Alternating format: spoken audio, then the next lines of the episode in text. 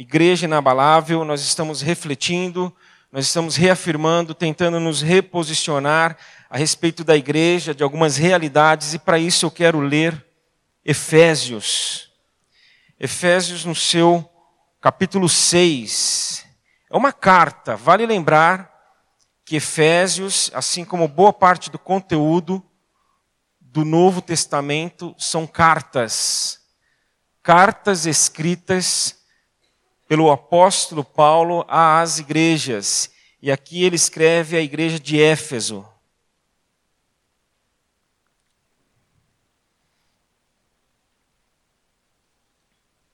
Efésios capítulo 6, versículos de 10 a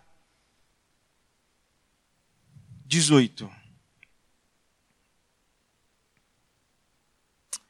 Finalmente, fortaleçam-se no Senhor e no seu forte poder.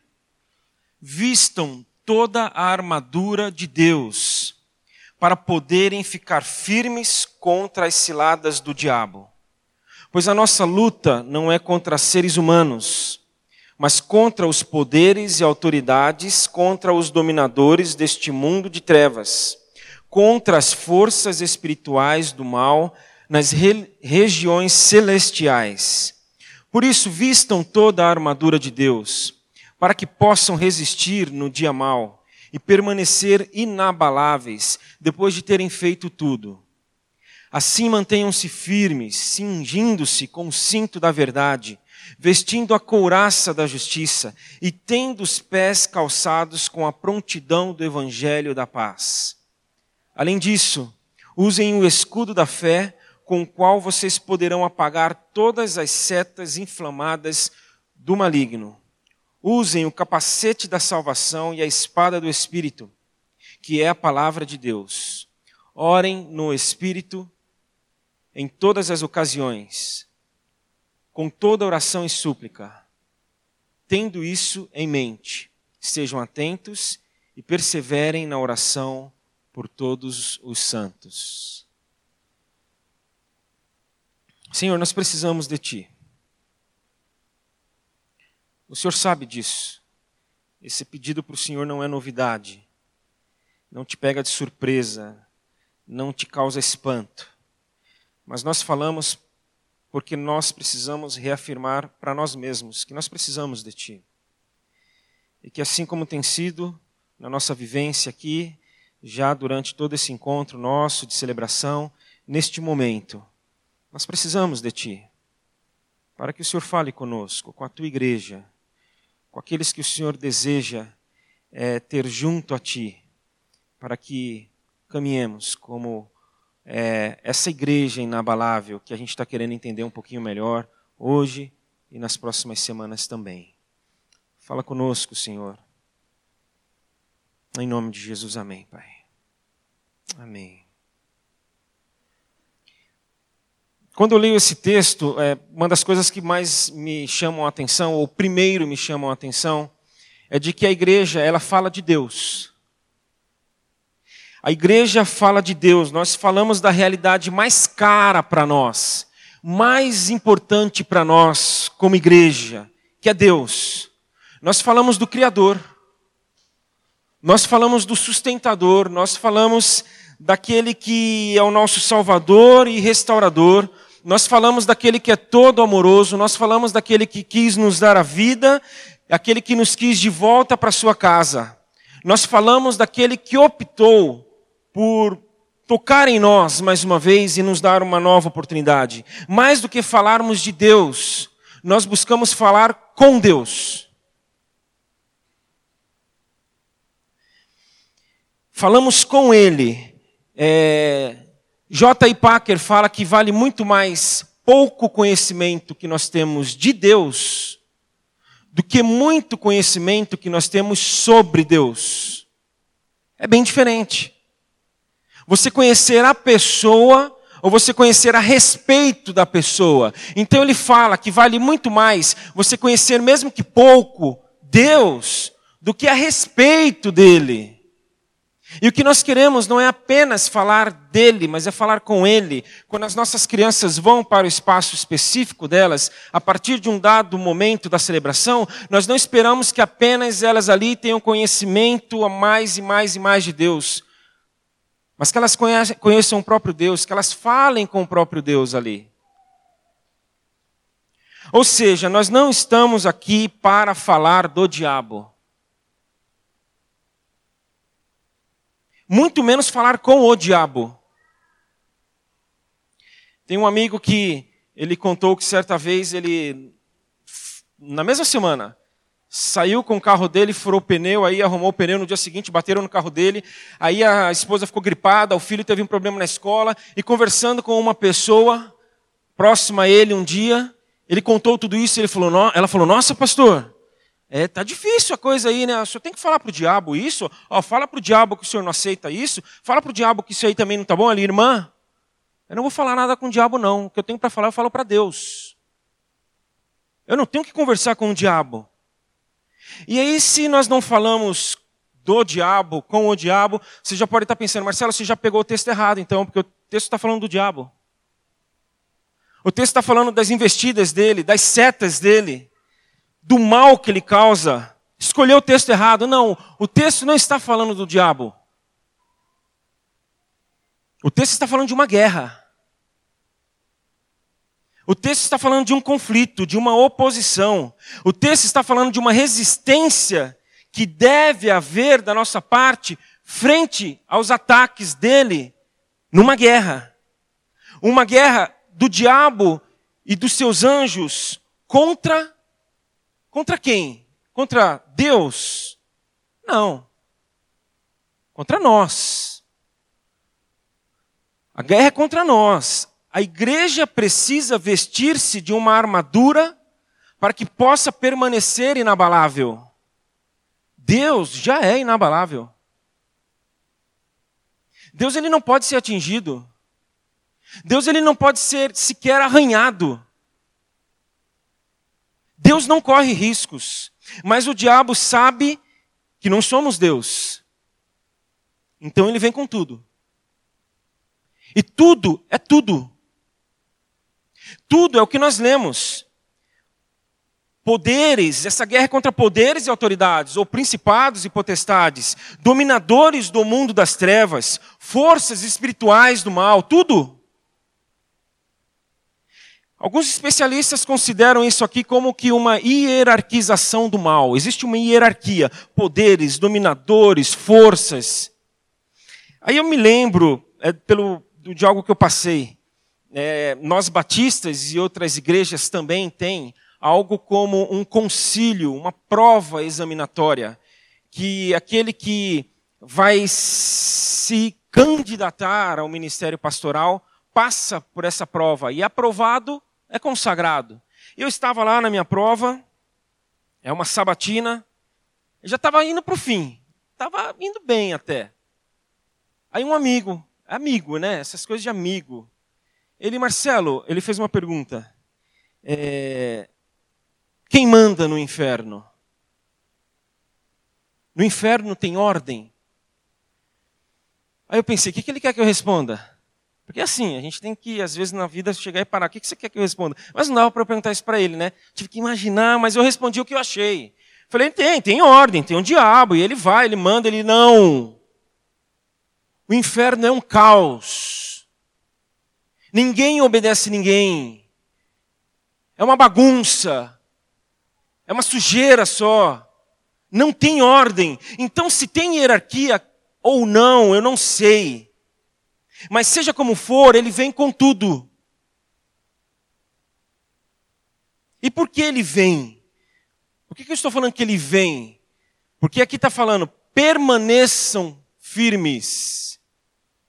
Resistam. Então aqui está falando que ele vai vir. Aqui está falando que nós estamos numa posição em que ele vai chegar. Ele vai chegar com força. Ele vai nos atacar, nós seremos atacados. Nesse texto aqui está falando que nós seremos atacados. Fiquem firmes, resistam, permaneçam em pé. Em outros textos, não, fala que a igreja vai atacar, mas nesse aqui está falando que a gente vai ser atacado. Lá nos evangelhos, quando Jesus se encontra com os discípulos, ele pergunta para Pedro: Pedro, quem eu sou para vocês? Tu és o Cristo, o Filho do Deus vivo.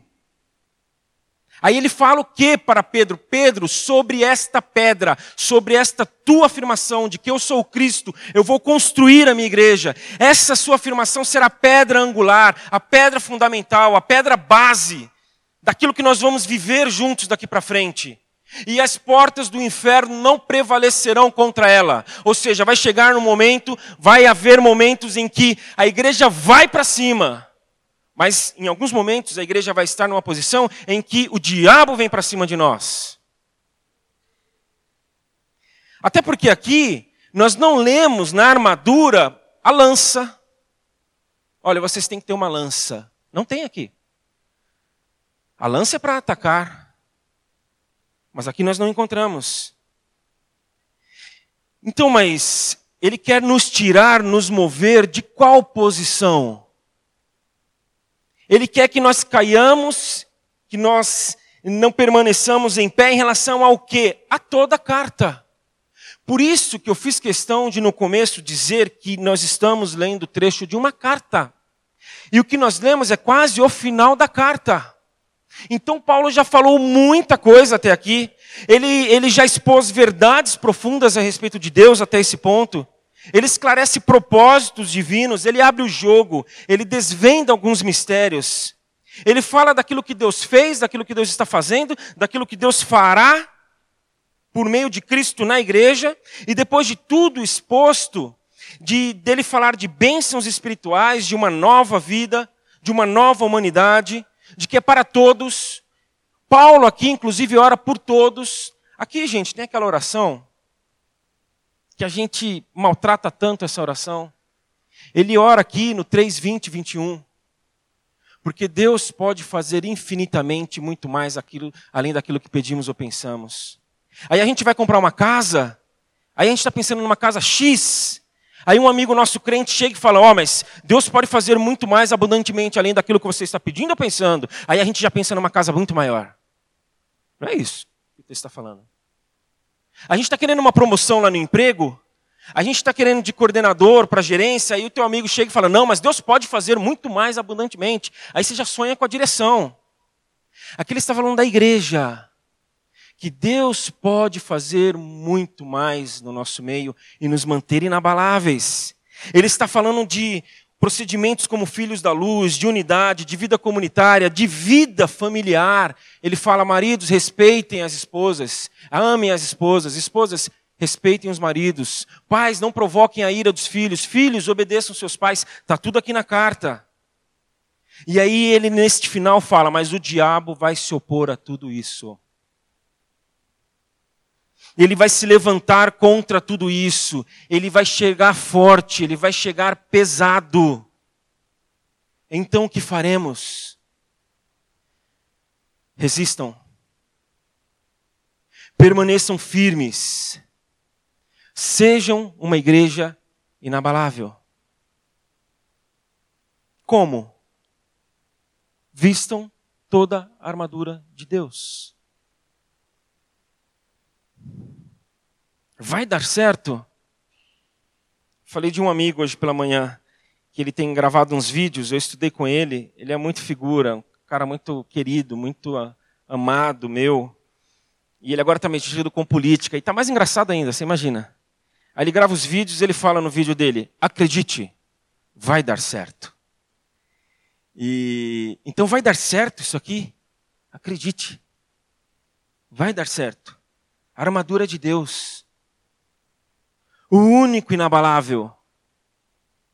E aí nós vamos também para Tiago mais uma vez, que é interessante que antes da resistência tem a sujeição. Sujeitai-vos a Deus, Tiago também contribui aqui com essa fala de Paulo. Resisti ao diabo, ele fugirá de vós. A armadura de Deus é essa sujeição ao Senhor. Quando nós assumimos a armadura para nós. Por quê? Porque Paulo começa o trecho falando: fortaleçam-se no Senhor, no seu forte poder. Sozinhos não será possível.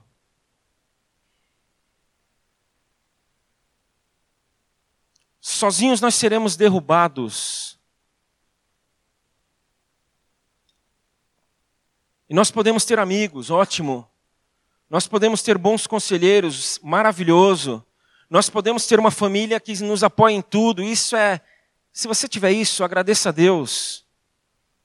Mas no fundo, no fundo, nada disso vai nos manter de pé senão o uso da armadura de Deus. Vistam-se com o cinto da verdade, como Noé falou semana passada, e hoje a couraça da justiça. E já era para eu estar acabando, eu estou começando. Agora que eu estou falando da couraça da justiça. Complicou hoje, gente. Não, não complicou não. Eu vou ser rápido como sempre. Eu quero fazer alguns apontamentos só a respeito da couraça da justiça. Mas antes, eu espero que vocês leiam Efésios 6, de 10 a 18, durante esses, essas, duas, essas quatro próximas semanas.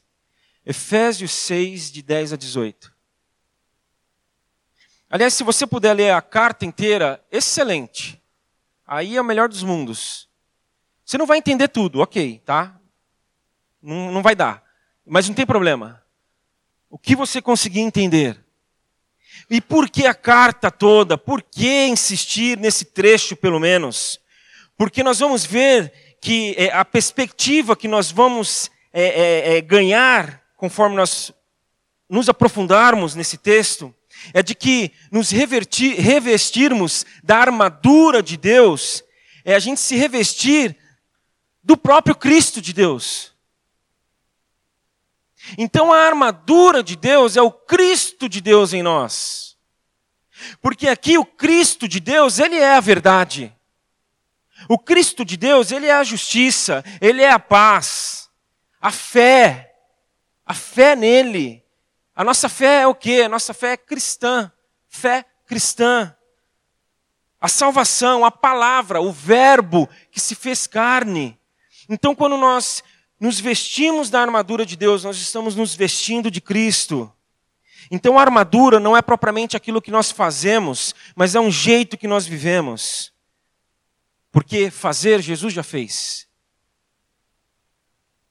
Isaías 59, 17 fala que ele usou a justiça como couraça. Jesus usou a justiça como couraça.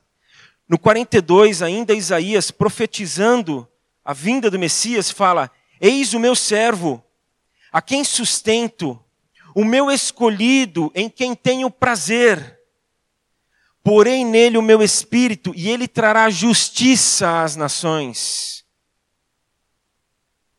Não gritará, nem clamará, nem erguerá a voz nas ruas, não quebrará o caniço rachado, nem apagará o pavio fumegante, com fidelidade fará justiça não mostrará fraqueza, nem se deixará ferir, até que estabeleça a justiça na terra. Em sua lei as ilhas porão sua esperança. Aí Tim Keller fala que a justiça é o sinal de quem foi justificado. Então aquele que faz justiça mostra que foi justificado, que foi tornado justo, que foi tocado, que foi modificado. E aí, mais uma vez, a gente pode ficar em Tiago, e não, há, não havia nenhum planejamento inicial para pensar tanto em Tiago também nessa noite, mas Tiago ele fala de que a fé sem obras ela é morta. E aí a gente acha que existe aí uma tensão entre fé e obras. Se você tem fé, mostre que você tem fé por meio das obras. Aí alguns falam, ah, mas a, as obras não salvam. De fato, não salvam. Você faz obras porque você foi salvo. Então a tensão não é entre fé e obras. A tensão ali em Tiago é entre fé viva e fé morta. Ok, tem fé. Mas está viva? Ou está morta? E para que se mantenha viva, é necessário usar a couraça da justiça. A couraça era uma peça fundamental que cobria da cintura até o pescoço. protegendo os órgãos. O principal deles, o coração. Vistam-se da couraça da justiça, protejam o seu coração. Mantenham a confiança de que vocês foram justificados. A couraça nos mantém seguros de quem nós somos, a nossa identidade. E aí é muito interessante a gente pensar que quando o diabo foi tentar Jesus, ele questionou o que ali? Ele tentou é, minar o que ali em Jesus? A identidade de Jesus. Se tu és o filho de Deus, prova que você é o filho de Deus. Mas, Marcelo, já ouvi esse papo antes. É, que bom que você ouviu lá no, no Gênesis, lá no Éden, lá no jardim. Ele falou para vocês não comerem de nenhum fruto, né? Não, não, não. Ele falou para a gente só não comer do fruto do conhecimento do bem e do mal. De todos os outros nós podemos comer. Não, mas não é bem isso. Ele não quer que vocês comam deste. Não é porque vocês vão morrer, como ele disse, mas é porque ele não quer que vocês sejam como ele. Questionando a identidade. questionando quem nós somos. Então a couraça da justiça nos mantém firmes diante de quem somos. A nossa consciência, a nossa convicção de quem somos.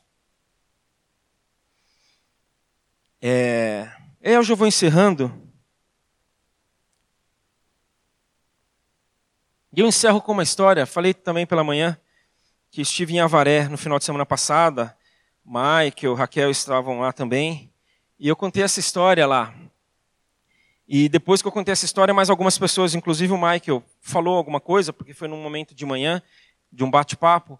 E ele falou: oh, você podia ter deixado essa história bonita para o final. É, agora não vai ser a última coisa. Eu falei: ah, não sabia que mais gente ia falar, então eu vou deixar para o final. E então ninguém mais fala depois que eu falar, tá bom? É, a história que eu ouvi que dá para a gente aprender muito. Muito significativa de um camponês chinês. Esse camponês, ele construiu para ele, para o plantio dele ali, para a plantação dele, um sistema de irrigação. Ele construiu, estava dando tudo certo.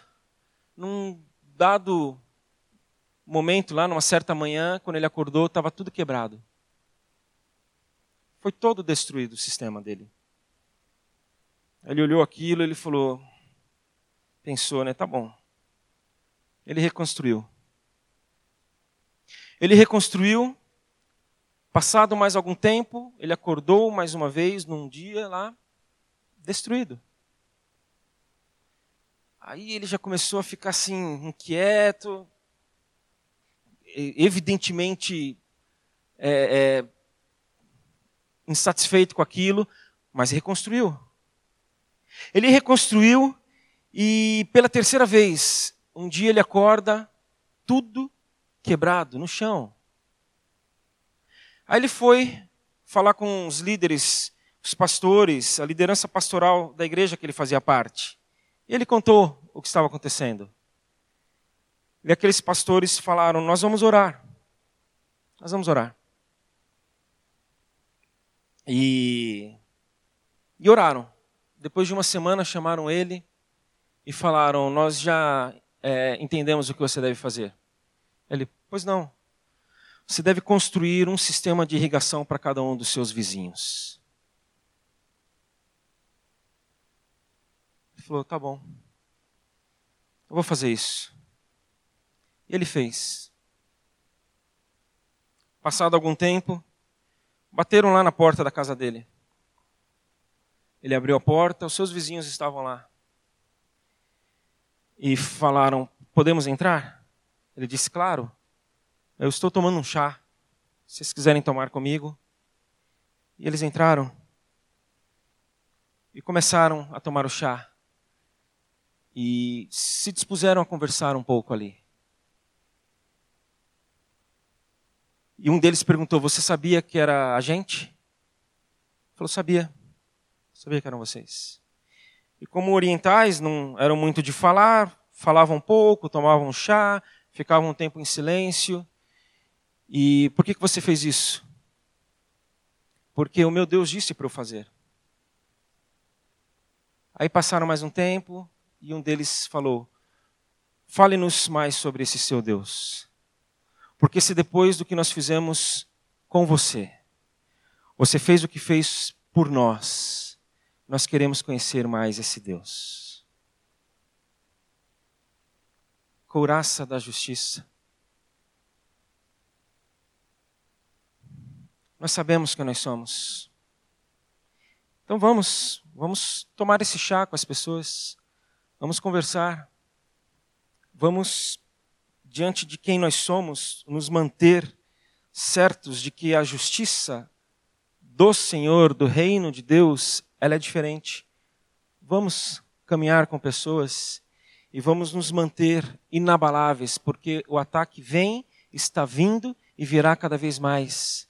Mas é possível, porque a couraça, a armadura dele, ele nos coloca, ele coloca à nossa disposição para que usemos.